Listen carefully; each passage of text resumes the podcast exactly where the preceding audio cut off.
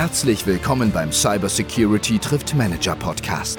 Digitalisierungsexperte Michael Schöngruber und Cybersecurity-Experte Georg Beham erklären Ihnen, auf welche Sicherheitsrisiken Sie bei der Digitalisierung Ihres Unternehmens und Ihrer Geschäftsmodelle achten sollten. In Interviews und Gesprächen mit Unternehmern und namenhaften Personen werden Ihnen anhand bewährter Strategien digitale Schritte aufgezeigt, die Sie jetzt schon gehen können, um Ihre Unternehmung für die Zukunft zu rüsten.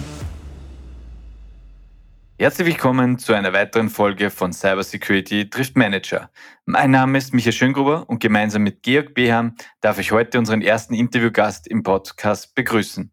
Er ist Experte im Bereich Cybersecurity und IT-Forensik. Was er genau macht, das wird er uns gleich kurz selber erklären, bevor wir im Anschluss in unser heutiges Thema starten. Guten Morgen, Roland Bucher. Guten Morgen, Georg. Hallo, grüß dich, Michael. Guten Morgen. Roland, du unterrichtest ja auch an der FH Hagenberg und an anderen Universitäten in Österreich. Möchtest du uns kurz mehr von dir erzählen? Ja, herzlichen Dank, Michael, für die Einladung. Ja, ich bin seit zehn Jahren inzwischen im Bereich Cybersecurity und IT-Forensik tätig und das sind quasi auch die Dinge, die ich jetzt an diversen Fachhochschulen und Universitäten in Österreich unterrichte. Und beruflich bin ich in der Beratung, aber sehr stark vernetzt mit den Universitäten im Bereich von Forschungsprojekten, auch im Bereich der Grundlagenforschung, wo ich mich ähm, sehr stark auf Cybersecurity eben spezialisiert habe. Und dort haben wir natürlich auch sehr viel mit Kryptographie zu tun, was ja auch uns in weiterer Folge heute beschäftigen wird. Ja, super. Und das passt auch sehr gut zu unserem heutigen Thema nämlich. Und ich würde da auch wieder gerne mit einer Geschichte reinstarten. Und zwar geht es um einen Bekannten von mir, der seinen Laptop im Zug vergessen hat und das Gerät leider auch in der Folge nicht mehr auffinden konnte. Also es ist einfach weg gewesen, was natürlich äh, sehr unangenehm ist. Und das kann natürlich jeden von uns passieren. Eine unachtsame Minute oder eine Person, die nichts Gutes mit uns will. Und schon passiert, dass unser Gerät weg ist und wir auf unsere Daten auch nicht mehr zugreifen können oder auch im schlimmsten Fall jemand anderer auf unsere Daten zugreifen kann. Und jetzt hat natürlich meine Frage erstens einmal an dich, Georg. Was für zusätzliche Probleme könnten da vor allem im Cybersecurity-Bereich noch auf meinen Bekannten zukommen, außer dem Schaden, dass er eben seine Hardware nicht mehr hat? Ja, Michael, du hast eh schon das angesprochen mit den Daten. Natürlich, wenn er keine Datensicherung hat, kein Backup hat, die Daten vielleicht nicht in der Cloud gespeichert hat, dann sind die Daten weg. Also er hat keinen Zugriff mehr auf seine möglicherweise Urlaubsbilder, auf seine, seine Arbeit, äh, Diplomarbeit, wenn er Student ist oder andere, andere Informationen, die sind einfach weg. Das nächste Problem ist, auch wenn man heutzutage beim Computer ein Passwort eingibt zum Anmelden, ist es äh, im Normalfall so, dass die Daten auf der Festplatte nicht verschlüsselt sind. Das heißt, der Angreifer oder derjenige, der das Notebook gestohlen hat, könnte jetzt alle meine Daten auslesen. Und äh, auslesen heißt, ihm, er könnte meine Urlaubsbilder, die Bilder meiner, meiner Familie äh, sich runterladen. Er könnte aber auch möglicherweise vertrauliche Informationen, die ich gespeichert habe, wenn die nicht verschlüsselt sind am Notebook, hätte er die auch und könnte möglicherweise meine Identität übernehmen, könnte vielleicht meine Kryptowährungen handeln, meine Kryptowährungen möglicherweise stehlen. Das heißt, ich habe hier auch zusätzliche Schaden von den Daten her. Das nächste ist, wenn man wenn man jetzt äh, angenommen, dein Freund wäre, äh, es wäre sein, sein Firmencomputer oder vielleicht ist er selbstständig tätig und so weiter und es sind personenbezogene Daten am Computer und das kann man mal annehmen, dass heutzutage personenbezogene Daten gespeichert sind. Alleine denkt er, mhm. denkt er, äh, dein, deine Kontaktliste, da sind schon personenbezogene Daten, vielleicht äh, auch andere personenbezogene Daten, auch firmenmäßig dann ähm, und die Daten sind nicht verschlüsselt, dann müsste eine Data Breach Notification bei der Datenschutzbehörde machen. Also er oder die mhm. Firma dahinter. Und verursacht sehr viele Probleme. Wenn es beispielsweise ein Firmencomputer wäre, dann sollte man auch das Konto von deinem, von deinem äh, Kollegen zurücksetzen, von deinem Freund zurücksetzen, also dass die Firma, mhm. die IT-Administration das, das, das Konto zurücksetzen, das Passwort zurücksetzen, so dass wenn der Angreifer hier auf das Notebook Zugriff hat und Passwörter vielleicht gespeichert werden, dass die nicht mehr funktionieren und so weiter. Also da gibt es einige Punkte, die man wirklich beachten muss. Eine der besten Lösungen, die hier existiert und, und hoffentlich bald schon mal Stand der Technik, das ist einfach die Festplattenverschlüsselung, so dass wirklich alle Daten, mhm. die auf, den, auf der Festplatte oben sind, nicht im Klartext gespeichert sind, sondern wirklich verschlüsselt gespeichert sind zu 100 Prozent. Und das würde außer den Hardware-Problem natürlich, die teure Hardware bringt die nicht wieder her, aber alle anderen Probleme, die ich jetzt gerade besprochen habe, würde die Festplattenverschlüsselung eigentlich lösen. Mhm. Also Roland, ein klassisches User-Passwort, das auch alle Sicherheitsstandards entspricht, reicht also nicht aus, um eben genügend Schutz für die Daten auf der Festplatte gewährleisten zu können. Das heißt, es braucht schon mehr und das wäre dann wahrscheinlich die Festplattenverschlüsselung. Das ist richtig. Also vielleicht, um das nochmal zu verdeutlichen für unsere Zuhörer, ein User-Passwort schützt ja nur den Zugriff auf unser Gerät. Das heißt, wenn ich mein, mein Gerät heute im, im Zug stehen habe und es würde jetzt wer auf zu meinem Gerät gehen, kann er nicht auf meinem Rechner zugreifen, weil dort mein Zugriff auf mein Gerät durch das Passwort geschützt ist. Was ist aber jetzt, so wie du gesagt hast, von einem Freund, der das Notebook verloren hat? Jetzt ändert sich die Situation, weil jetzt hat ja der Angreifer Zeit, viel mehr Zeit und muss sich jetzt nicht nur mit dem laufenden System beschäftigen. Das heißt, er könnte auch andere Angriffe machen, wie beispielsweise die Festplatte aus dem Gerät ausbauen. Mhm. Und wenn ich die Festplatte aus dem Gerät ausbaue und in einem anderen Rechner einstecke, dann kann ich alle Daten darauf lesen, die nicht verschlüsselt sind. Ob man jetzt ein User-Passwort hat oder nicht, das ist jetzt in dem Fall dann egal. Das okay. ist dann ganz wichtig auch, und das ist vielleicht zu erwähnen, wenn man jetzt sein Notebook nicht verliert, sondern wenn man jetzt sein Notebook verkauft, dann ist die Verschlüsselung auch wichtig, weil dann tue ich mir mit dem Löschen vom Gerät leichter, weil ich es nämlich nicht löschen muss, sondern dann nur den Schlüssel wegwerfen muss. Ja. Mhm. Das bedeutet also, wenn ich jetzt, dort, ähm, also du sprichst es an, jetzt, ähm, das wird wahrscheinlich auch sehr interessant für Private sein, wo natürlich gebrauchte Geräte auf diversen Plattformen gehandelt werden. Das bedeutet, wenn ich jetzt nur meine Festplatte löschen würde, dann könnte jemand trotzdem noch auf diese Daten zugreifen? Ja, unter Umständen schon. Also wir sehen das in, also dort, wo ich mit den FHs gemeinsam arbeite, wenn man jetzt zum Beispiel eine Festplatte über Willhaben kauft und dann mit forensischen Tools, die wir zum Beispiel an der FH Hagenberg haben. Wenn man dort dann versucht, Daten zu rekonstruieren, dann sieht man, dass dann noch Restdaten vorhanden sind. Und das könnten beispielsweise Personalausweise sein, gescannte, äh, gescannter Reisepass, ähm, diverseste Unterlagen, die quasi einen Identitätsdiebstahl möglich machen.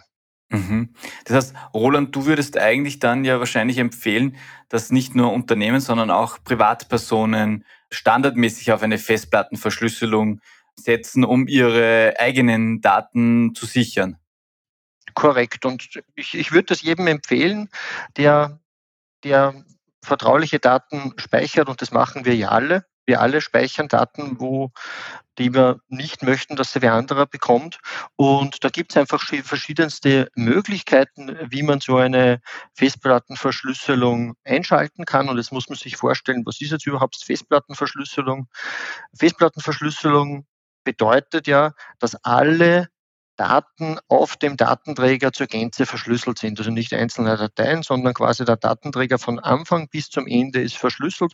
Und da gibt es verschiedenste Tools. Wenn wir jetzt Viele von uns werden Microsoft Windows einsetzen und in Microsoft Windows gibt es die BitLocker Festplattenverschlüsselung, die vom Betriebssystem mitkommt die aber nur in einzelnen Versionen verfügbar ist. Für den privaten User gibt es die, die Weiterentwicklung von TrueCrypt, ähm, VeraCrypt beispielsweise, was man sich auch installieren kann, womit man seine Festplatte verschlüsseln kann. Mhm. Gibt es irgendwas, wo man unbedingt aufpassen sollte, wenn man Festplattenverschlüsselung jetzt äh, auch privat einsetzt? Ja, also wenn man die Festplattenverschlüsselung aktiviert, dann ist das natürlich auch mit, mit, mit einem Risiko behaftet, weil wenn ich einmal mein Passwort für die Festplattenverschlüsselung nicht mehr weiß, dann, dann ist es auch wirklich unwiederbringlich, dass ich nicht mehr auf meine Daten zugreifen kann. Das heißt, es ist ganz wichtig, dass man sich dann diesen Recovery Key oder das Recovery Passwort auch wirklich sicher speichert, weil so habe ich immer die Möglichkeit, auf meine Daten auch wieder zuzugreifen. Okay. Das heißt, unsere Hörer und Hörerinnen sollten eigentlich im Vorfeld die Folge 4 von uns zu Passwörtern hören, damit sie wissen, wie sie diesen Key sauber ablegen können, damit auch wirklich ähm, ein Zugriff auf ihre Daten jederzeit gewährleistet werden kann. Ja, Roland, ich habe im Vorfeld ähm, im Gespräch mit dir schon vieles erfahren und du hast mir auch von einem Hack erzählt, dem TPM-Hack, wo du trotz Verschlüsselung auf diverse Daten zugreifen konntest. Möchtest du uns dazu noch mehr erzählen? Gerne. Ja, also momentan ein, ein Thema, was ich auf vielen Fachhochschulen vortrage. Auch im Dezember bin ich jetzt nochmal auf der FH St. Pölten, wo ich dort einen Vortrag mache. Festplattenverschlüsselung ist natürlich eine super Sache, wenn man sie entsprechend sicher konfiguriert. Jetzt hat man in der Vergangenheit quasi, wenn man BitLocker einsetzt, immer die Standardvariante gewählt, wo der Schlüssel quasi auf einem Sicherheitschip auf dem Gerät abgelegt.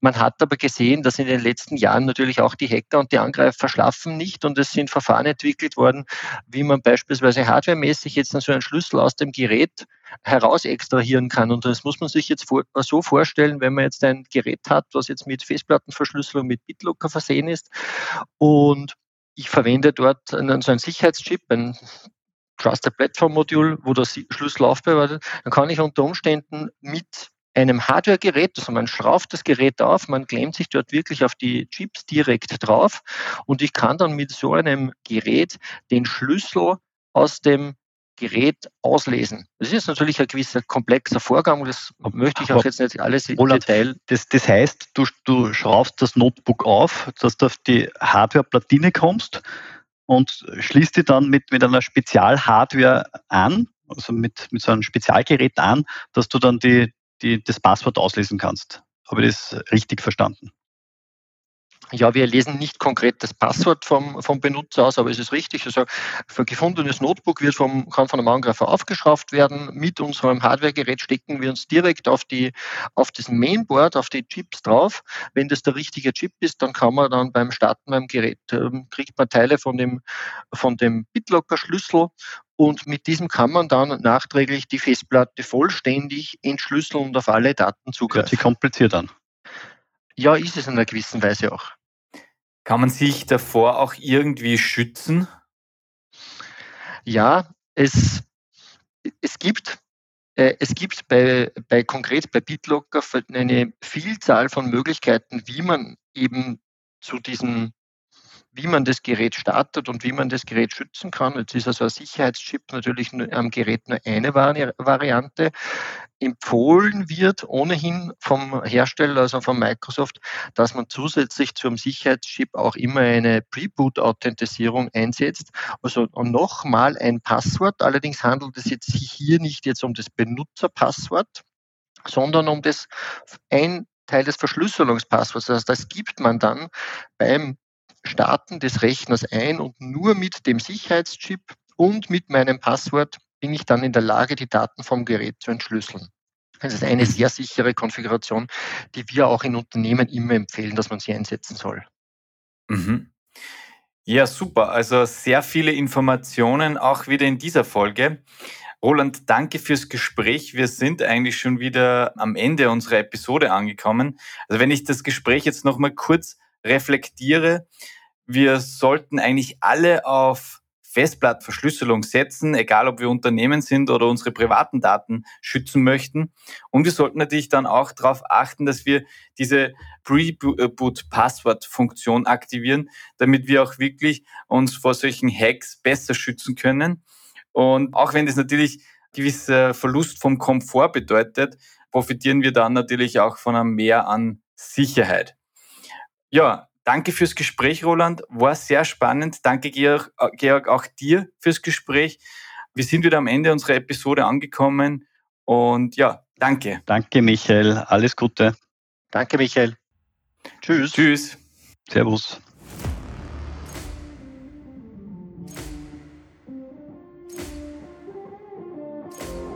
Das war der Cybersecurity trifft Manager Podcast. Wenn Sie auch in Zukunft auf dem neuesten digitalen Sicherheitsstand sein wollen, abonnieren Sie unseren Kanal. Bis zum nächsten Mal. Bleiben Sie sicher und alles Gute.